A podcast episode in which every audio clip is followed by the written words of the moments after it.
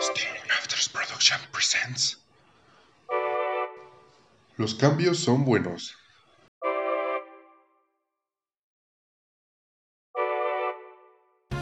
Nuestra historia comienza en una secundaria de Toluca un 30 de marzo del 2019, donde Iliana y su madre, Selene, acaba de inscribir a su pequeña en primer grado de secundaria.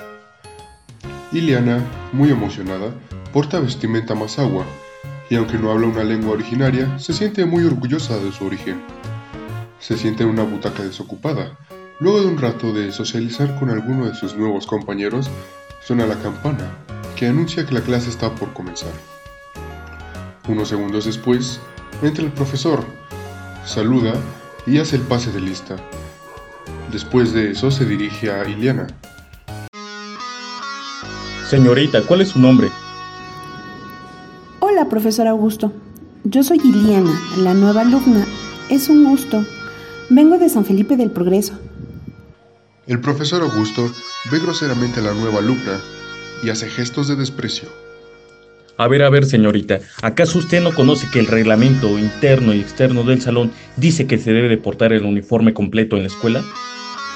Sí, profesor. El director me explicó ambos reglamentos y mi mamá habló con él y le dijo que no contamos con el dinero para comprarme el uniforme por el momento. El profesor Augusto hizo un gesto de molestia y a partir del incidente mostraba actitudes negativas. No dejaba integrarse a Iliana a todas las dinámicas, puesto que no aceptaba tener a una alumna indígena y mucho menos si no portaba el uniforme completo. La alumna Lilith se dio cuenta de la actitud del profesor y decidió hablarle a Iliana. Hola Iliana, mi nombre es Lilith. Veo que no tienes equipo. Puedes estar con nosotros si tú quieres. Sí, por favor, Lilith.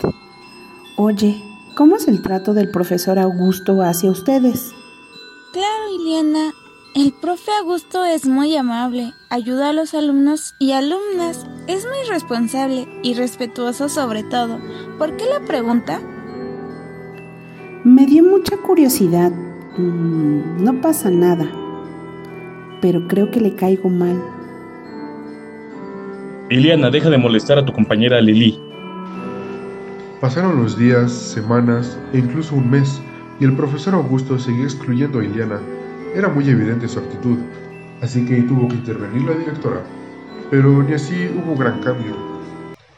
Hasta que un día, en la secundaria, se realizó un concurso muy importante de oratoria. Iliana se sentía muy capaz de sí misma, así que decidió inscribirse. Conforme iba pasando etapas, poco a poco, iba subiendo de clasificación. Entonces demostró que Iliana era la más capaz y astuta para poder participar en las nacionales y representar a su escuela.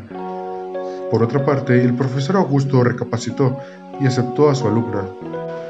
Iliana demostró tener el mismo potencial que cualquier otra persona, a pesar de ser indígena, y el profesor tuvo que desvanecer sus propios prejuicios.